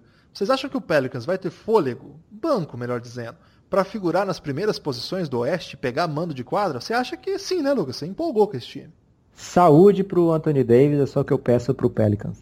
E o a dupla ali, Mirotic e Randall, bem legal, hein? O, o Hamilton, comandante Hamilton, tá um grande rival meu aí no Fantasy, estamos é, estipulando uma rivalidade. É, aparentemente eu venci o primeiro duelo entre nossas equipes, então queria mandar um abraço aí pro Hamilton. Por enquanto, meu freguês, né? Vai ter uma oportunidade aí, de repente, de tomar, de dar o troco aí. Foi contra ele que o, que o Jokic deu aqueles, aquele sacode, Lucas? Não lembro se foi nele. Mas enfim. É, Lebron, um abraço, Hamilton. Brincadeira, grande cara. LeBron vai ter dedicação, tempo e paciência para levar esse Lakers aos playoffs? Afinal, não vai ser tão fácil nesse Oeste quanto era no Leste, concorda, Milton? Eu até acho que consegue, mas a briga vai ser ótima pelas, pelas quatro últimas vagas, na minha opinião. E ele acha que essas quatro últimas vagas estão em disputa por Blazers, Lakers, Pelicans, Jazz, Wolves, Clippers e OKC. Então ele acha que esses é, sete times brigam por quatro vagas. Acho que está cedo ainda para fazer esse tipo de recorte, mas eu concordo com ele que é, eu acho que o Lakers precisa começar a encontrar um jeito de ganhar, trazer gente da rotação ali para o time titular, para jogar mais minutos. Eu acho que o, que o Kuzma precisa jogar mais, é um grande jogador, né, Lucas? Tá, eu não imaginava que ele ia dar um outro salto ainda, mas já acho que deu. Estou gostando muito do que eu estou vendo dele. Acho que o Josh Hart também vai precisar ganhar mais tempo aí para esse time ficar um pouco mais. Não sei, vou, vou, esperar um pouquinho, vou ver mais jogos do Lakers, mas tô com o comandante Hamilton nessa. Eu não entendi quem são os favoritos para as quatro primeiras vagas. Eu espero que ele tenha colocado o Phoenix Suns ali, né? é, isso é, o Hamilton, manda pra gente aí seus quatro favoritos. Ô Lucas, o Lafayette, o Lafayette foi um grande personagem da Revolução Francesa foi um nome importante lá da Revolução Francesa, ele mandou pra gente um. É, mandou uma questão aqui que eu acho que vale a pena, vale reflexão, uma. Vamos dizer assim, um. um questionamento? Gente, é, uma, um tipo que a gente não fala muito, né? O Pistons tem bala para seguir nessa pegada? Ou você acha que vai longe? É, ou você acha que vai iludir, assim como no ano passado? É, a gente não fala porque toda vida que eu falo do, do Pistons você reclama, né? Você não gosta do Pistons, eu já chamei é, aqui do time. Mas o Lafayette esquisito. curte, então vamos dar uma moral pro Lafayette. O time esquisito mais carismático e você tirou o carisma do Pistons. Eu acho que é um time que vai ficar na briga por playoff até o final. É, eu gosto muito dessa dupla, Blake Griffin e Andrew Drummond. Eu acho que são dois caras incríveis que estão. Um tá querendo mostrar que ainda é foda pra caralho, que é o Blake Griffin. A gente esquece o, o auge do Blake Griffin, cara, era muito absurdo. Ele era considerado um dos três, quatro melhores jogadores da NBA. Verdade. E o Chegou a discutir, né? Ele, Stephen Curry, quem que ia ser o próximo grande jogador tá? Sim, ele por muito tempo ele era superior ao Curry. É assim, é, comparando um ao outro, ele era mais valioso que o Curry por boa parte da carreira dele. É, depois que o Curry ligou o modo absurdo ali a partir de 2014, por ali. Mas o, o Blake Griffin é muito talento e o Andrew Drummond tá jogando de um jeito muito dominante, Guilherme, assim, rebote é com ele. É, então eu acho que o, o time vai ter essa dupla aí que é um diferencial muito grande no leste, o resto do time não ajuda, é, faz uns erros incríveis, mas é, no leste dá para brigar pro playoff sim com esse time. É, se o, se, a, se o Lafayette estiver esperando que ele vai continuar invicto por bastante tempo, eu acho que não é bem esse o, o rumo do Pistons, não. Eu acho que é um sexto, sétimo lugar do, do leste, seria uma ótima temporada para ele. Lucas, a menina NBA, Kemba Walker, é o melhor armador do leste? Sim ou claro? Olha, menina NBA, eu gosto mais do John Wall. Eu acho o John Wall um cara impressionante. É, agora ele tá numa situação esquisita no Washington Wizards desde o ano passado. É, não, não estranharia se ele fosse trocado em algum momento da, da carreira dele. Eu acho que ele e o Wizards estão tentando se entender ainda o que, que um espera do outro. E também acho que o Kyle Lowry merece um pouquinho de respeito aí, tanto parte do Guilherme como da menina NBA, porque esse cara vem jogando no nível muito alto todo ano. A gente cobra muito um playoff forte dele, é, que nunca veio, é verdade pelo, pelo Toronto, mas durante a temporada regular eu acho ele um cara impressionante, incrível. Eu acho que esses três aí estão acima do demais se a gente não considerar Ben Simmons e Yannis como armadores. E o Kairi? Ah, entendeu o Kairi, né? É, o Kairi, cara, ele é jogando bola saudável, eu acho que ele é melhor do que todos eles. Também acho. O Roma 7, nosso parceiro Roma 7 agora, hein, Lucas? Então, uma parceria aí de traduções. Um grande cara, Roma 7. Esse cara, eu gosto muito dele também é, o Roma 7, siga aí no perfil Roma77, é o arroba dele, e ele traduziu já dois textos aí em parceria com o Belgradão. O primeiro é a carta do DeMarcus Cousins dizendo porque ele foi, como foi né, o processo de escolher é, o Oklahoma City Thunder, ou desculpa, o Golden State Warriors. Tá lá no nosso blog no Lance, é só procurar aí é, carta Cousins Café Belgrado que vocês vão achar. E agora, Lucas, na semana passada, que deu essa novidade aí de que é a G-League, né, a G-League, a segunda liga da NBA, vai disponibilizar um tipo de salário para jogadores que ainda não têm idade mínima para jogar NBA, mas que podem é, querem não, não querem jogar de graça universitário. A gente trouxe uma carta que, que na verdade foi uma, um texto que o Karim do Jabá escreveu para a revista Jacobin, uma revista muito boa lá dos Estados Unidos, revista crítica, e defendendo assim o fim desse modelo. Então o, o, o, nosso amigo Roma traduziu essa carta, está lá disponível, é uma, é de 2014, mas vale a pena, está lá disponível no nosso apoia mas está aberto para todos, não é só para apoiadores. Então dá uma olhada lá, cafébelgrado.com.br. Ele faz uma pergunta que eu acho que é pertinente, Lucas. Por que, que o Jokic é tão maravilhoso, mesmo sem ter um único músculo no corpo? Caramba, excelente pergunta do Roma. Que dá uma é, esperança mas... para nós, né? Assim, que estamos. mas na verdade, Guilherme, é que o, o Jokic ele é o falso o falso fraco, né? A pessoa fica pensando, ah, ele não tem, não tem muito músculo, mas ele tem, porque fica escondido, Guilherme, embaixo daquela banhazinha ali que fica por cima. Então, na verdade, ele o tá. O ponto cheio... positivo é que ele não passou aí a off-season fazendo posts no Instagram, que tava fortão, e voltou aniquilando todo mundo, pra você ver que esse negócio aí de, de ficar forte no Instagram não serve pra nada. O Game Winner do Gerébico é o tweet, é o, é o tweet do Elton Martins, é o, o nome dele aqui no Twitter. O Elton Martins faz Ciências Econômicas da Universidade Federal Fluminense. Um abraço. Ele também tem muitas torcidas, Lucas. Ele é torcedor do Flamengo, do Golden State Warriors, do Real Madrid e do Novak Djokovic. É bem. Ele é esperto, Guilherme, porque ele escolheu o Flamengo, mas escolheu também Golden State, Real e o Djokovic para poder ter o que comemorar, né? ele quer saber o seguinte: você acha que a NBA pegou leve? A gente acha, viu, o, o Elton. A gente achou que pegou bem leve. Eu achei. Você achou também, Lucas? Você não falou? É, mas a pergunta é se por que era do time do LeBron. E aí eu ah, acho que. Ah, não tinha visto, perdão. A NBA pegou leve nas punições porque Ingram e Rondo são do time do LeBron? Aí eu acho que não, eu acho que tem muito a ver com o momento que a NBA vive hoje, que é de muita paz e amor entre os jogadores e a, e a liga. O Chris Paul, a gente tem que lembrar, é o presidente da Associação Exatamente. dos Jogadores. É, por, vem pela frente aí também uma renovação aí de, de por mais anos né, do, do, do, acordo entre a NBA, sempre são renovados esses acordos entre a NBA e a Associação de Jogadores. É, se fosse outra época, Guilherme, se fosse um, uma briga dessa um pouco mais próximo daquela briga que teve, briga que teve gigante lá, Detroit Pacers, né? The Malice at the Palace, né? Aquela briga que todo mundo, todo mundo que acompanha a NBA já assistiu a briga do Ron Artest com Ben Wallace, que envolveu até torcedores.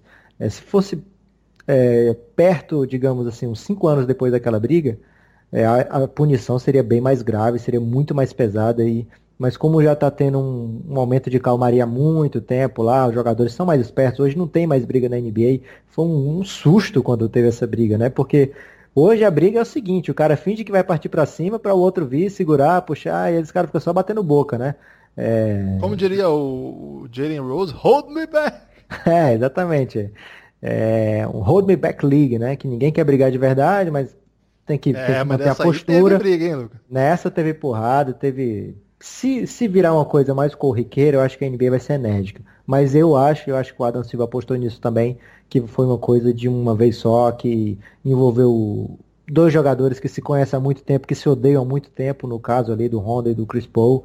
É, eu acho que não vai ter mais. Não, felizmente não teremos mais esse tipo de atuação de coisas na temporada. Torcedor do Lakers, o Guilherme Militão, quer saber o seguinte: Rondo ou é, Lonzo na titularidade? Eu sou mais Lonzo, hein?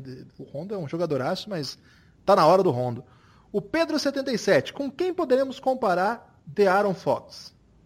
Uma comparação aí, Lucas. Essa é boa, hein? Eu gosto muito do Mike Conley no auge. Eu acho que o Fox pode chegar nesse nível e talvez passar. Agora é o seguinte, ele é um jogador mais rapidinho, enquanto o Conley, ele não é que o Conley fosse lento, né? Mas o Conley é um jogador bem cerebral. É, eu acho que, não sei se é porque eu só gosto de comparar canhoto com canhoto, mas eu acho que ele seria uma mistura ali de John Wall com Mike Conley. Eu acho que é muito bom para o Darren Fox. Eu amo esse jogador. Eu falei que era tema livre. O Gabriel Andrade, nosso amigo, é, manja muito aí de basquete europeu, é, sacaneou a gente, Lucas. O que, que ele perguntou, Guilherme? O que você tem achado do começo da Liga Israelense? Quantos Macabes Rapoels vão para os playoffs? Eu não tenho acompanhado, Lucas. Por acaso, a Liga Israelense, mas tenho acompanhado a Euroliga. E o Maccabi Tel Aviv, que é o grande Maccabi de todos os Maccabes, tá jogando bem. E o Scott Yubkin, quem lembra da NCAA dele aí, cara, esse cara tá jogando o fino da. da nossa, tá encantador. Abraço, Gabriel. Forte abraço. Sigam lá o Gabriel, hein? Gabriel and Paula, o tweet dele arroba Gabriel and Paula. Siga lá que você vai ter muita informação. O Goão, rapaz, não tem nome aqui, o Goão, hein? É uma foto do Cameron Payne, se eu não me engano, é o Cameron Payne, uma foto exótica aqui, imagino que seja. Lucas, o que, que, vocês acharam da primeira semana do Kairi? Boa ou ruim? Ah, normal, né? Ele tá voltando de contusão, não dá para cobrar muito do cara, não. Eu não gostei do visual do Kairi, fica a denúncia aí. Paulo Arthur Vidal, o Paulo é de Resende, e ele pergunta assim: qual é o jogador favorito para vocês do draft de 2009? O meu é o RJ Barrett. De 2009 ou 19? 19, perdão. O meu é o RJ Barrett. Sans Brasil, essa só pode ser para você. Devin Booker. Eu não, eu não, tenho direito a falar o meu jogador não, só eu. Devin Booker, o Sans Brasil, esse perfil também é maravilhoso. Sigam lá, Phoenix Sans Bra, Bra não tem o Zil, né, no Twitter, arroba. Vale a pena. Devin Booker, será os top 5 em pontuação da liga, Lucas? Cara, ano passado ele ficou perto disso, ele fez 25 por jogo. Eu acho que o top 5 é 27 de média por ali. Eu acho que ele tem, tem caixa assim para fazer isso aí. Vamos torcer pela saúde do menino, que é o que ele precisa. Conferência Brasil, arroba Conferência Brasil, quer saber o seguinte: esse início dos Hornets, com maior equilíbrio dos dois lados da quadra e com as mudanças de rotação de Borrego, adoro falar esse nome, tem facilitado o trabalho de Kemba ou tornado o time mais coletivo. Mesmo com três jogos, dá para considerar eles fortes na briga por vaga nos playoffs? Eu acho que sim. Vaga nos playoffs, sim. Eu acho que sim, Guilherme. Só da gente ter falado aqui vários minutos sobre o Hornets já mostra que eles empolgaram a galera aí que tá acompanhando o podcast. Mais um torcedor triplo aqui, Lucas, é o João Ávila, que ele torce pro Galo Doido e pro Raptors. É duplo, né? Eu achei três, mas é só, são só dois. Um abraço aí pro Galo, João Ávila. Pro Doido e pro Raptors. É, gente boa, João Ávila. O início do Raptors está iludindo só a mim? Não, tá me iludindo também, viu, João? Esse jogo de sexta foi um negócio assim catártico, né? E aquele toco duplo lá na bola decisiva foi um negócio Maravilhoso. Kawhi voltou, hein, Lucas? Kawhi está de volta. O André Gomes Ranieri. Ranieri André Gomes, torcedor do São Paulo, do New England, no New England Patriots. Até falei errado aí. Desculpa aí os torcedores desse time de Boston. E o Boston Celtics. O Melo zicou os Rockets? O Lucas já falou sobre isso. Acho que é meio zoeira, né, Lucas, falar disso agora. O Conferência Brasil mandou mais uma. Esse início do Cavs e Rockets já é uma demonstração que as grandes mudanças em ambos os elencos foram mais prejudiciais do que o esperado? E o OKC junto com Westbrook e Schroeder, é, mais com Westbrook, menos com o tempo da bola. O que acharam? Ah, um jogo só do Westbrook, né? Vamos, vamos esperar um pouquinho. E sim, eu concordo com. Agora a do Kevs, é, chamar o Lebron a sair de mudança no elenco, acho que é subvalorizar é, o que aconteceu, né? Saiu o time, né? Mudou o time. E o Rockets, vamos também é muito cedo, né? Para dizer que, que radicalmente mudou. O Felipe, Lucas, o Felipe com I de escola. Felipe com... Maravilhoso. Se o Jokic for MVP, vocês acham que pode começar uma nova era de atletas fofinhos? E na, pré-temporada, em vez de fotos sem camisa, teremos fotos de restaurantes? É por esse tipo Caramba. de pergunta que existe esse podcast. Isso que eu queria dizer. Excelente. É esse tipo de pergunta que faz esse podcast existir. E a resposta é sim, né, Lucas? É evidentemente que a era dos fofinhos vai chegar e vai chegar com, com alegria, com, com grande é, animação. O Carlos Vitor é, tá perguntando o seguinte: o que vocês acharam da incrível atitude do menino Ingram no jogo contra o Houston? De tudo que desencadeou após aquele ato tão, tão desnecessário contra o Barba. E também o que vocês acharam do Lance Stevenson? Apartar a briga. Maracujina? Um abraço. Aí ficou, um, ficou até aqui um, uma propaganda aí, né? que não nos patrocina ainda, então talvez dê até para editar que tirando aí o Maracujina. E se você trabalha na Maracujina e quer indicar, pode indicar que a gente aceita patrocínio. Olha, Guilherme, tem muita gente falando do, do role do Lance Stevenson nessa briga e eu acho injusto com ele, porque o Lance nunca foi um cara de se meter em confusão de verdade, né? O negócio dele é pilhar os jogadores durante o jogo. Uma sopradinha aqui, né? É, e nessa partida, acho que você estava dormindo também nessa época. Ele cavou uma falta técnica do Barba, inclusive, dando um tipo um. Chegou com o cara bem pertinho do Harden, assim, pra, como se fosse dar um beijinho lateral no Harden. E o Harden deu uma empurradinha nele, ele ganhou uma falta técnica, ganhou um lance livre lá de graça pro Lakers. Então esse tipo de jogo o Lance faz. Agora, de, de porrada, realmente eu nunca vi o Lance é, indo para vias de fato. Eu acho ele um cara que respeita até onde dá para ir no quesito provocação. Se você tá querendo um cara que vai fazer uma cesta quando o jogo já acabou, tá tipo 20 na frente, aí o Lance vai lá dar uma enterrada, pode chamar o Lance que ele topa esse tipo de coisa. Agora, para dar bufete, eu nunca vi o Lance aprontar isso aí não. O Marcos Vinícius Reboteiro, o MV Reboteiro lá de Rio Claro. Rio Claro, Rio de Janeiro? Eu não conheço Rio Claro no Rio de Janeiro. Conheço em São Paulo, mas de, pelo jeito tem, hein? Ainda em tempo, Papai Lebron tá ensinando a molecada a se comportar como verdadeiros jogadores? E melhorando até mesmo como pessoas? Ou estou exagerando? Acho que estou exagerando. Ainda mais depois da briga. Acho que ele quis dizer essa questão do lance aí, mas a sua, a sua resposta ficou adequada. Ele pediu uma propaganda aqui pro blog dele. Não conheço, mas o blog é reboteiro.blogspot.com. Depois vou dar uma lida lá. Quem não, também visitem lá e se vocês gostarem, manda mensagem lá pro Marcos Vinícius Reboteiro. O Matheus Kevs, quais os principais nomes para o Lakers assinar na Free Agents? Ô, oh, Matheus, a temporada acabou de começar. Depois a gente fala disso. Tá muito Mateus cedo. já tá desiludido aí com essa campanha do Lakers, já tá, tá pensando Tá muito aí, cedo, Matheus, mas por enquanto o melhor nome é Kevin Durant e depois Eu acho o que o Kawhi Leonard. Tinha que trocar o LeBron, aproveitar enquanto ele tem algum valor de mercado ainda, mandar pro Suns, tá tudo certo. Mais uma, uma pergunta do MV Reboteiro. O se já era, calma. A galera tá empolgadaça, Guilherme. O Marcelo Sakurakui. Rapaz, Marcelo Sakurakui. Latino-americano, graduado em História e técnico em TI. Lá de Porto Alegre. Um abraço pro Marcelo. O que falta no time do Lakers? Me refiro a jogador por posição. Para aumentar as chances de playoffs. Falta, eu acho que um dois que mate muita bola de três quando o LeBron passar pro lado. O que, você acha, Lucas? Uma posição, acho rapidamente. Falta tempo, na verdade. Tem que o... ter mais calma. Tem uma arroba aqui que eu não conhecia, vou até seguir aqui para acompanhar, chama S Fracasso Kings. que isso, cara? Pois é, rapaz, não conhecia não, vou seguir aqui para acompanhar. Ele está perguntando se o Darren Fox é o melhor armador da classe de 2017. Quem tinha lá? Tinha o Lonzo Ball, Markel é... Fultz. Markel Fultz. A gente vai considerar o Mitchell armador? Não, o Mitchell não é armador. É, então acho que tá, tá caminhando para isso. Eu acho hoje ele mais interessante do que o Ball. O Maxi Lopes, que também é torcedor do Sacramento Kings, a galera do Sacramento Kings empolgou. É bom aproveitar e falar com esse pessoal agora, que daqui a pouco eles somem. Brincadeira, Max. É, ele, ele, perguntou se o jogo ofensivo do Kings tá bom. Tá muito bom. A gente falou sobre isso nesse podcast, tá bonito de ver. O Guerreirinho, Lucas, tá na Taniguchi Campos, ele extrapolou o prazo da pergunta e mandou o seguinte: perdi, droga.